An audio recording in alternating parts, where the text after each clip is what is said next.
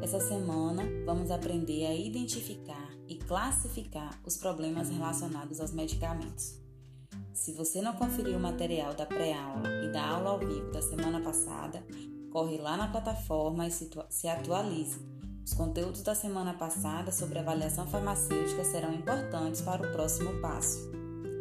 Um dos conceitos de problemas relacionados com medicamentos encontra-se definido no segundo consenso de Granada, e diz que PRM são problemas de saúde entendidos como resultados clínicos negativos derivados do tratamento farmacológico que, produzidos por diversas causas, têm como consequência o não alcance do objetivo terapêutico desejado ou o aparecimento de efeitos indesejáveis.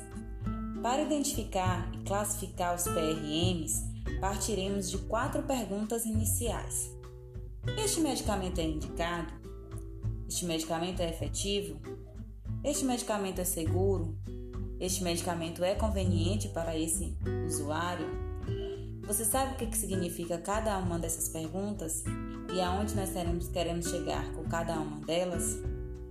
Pois então, aguardo você na sala de aula ao vivo para discutirmos mais sobre o assunto e conseguirmos então classificar e identificar os problemas relacionados aos medicamentos. Até lá!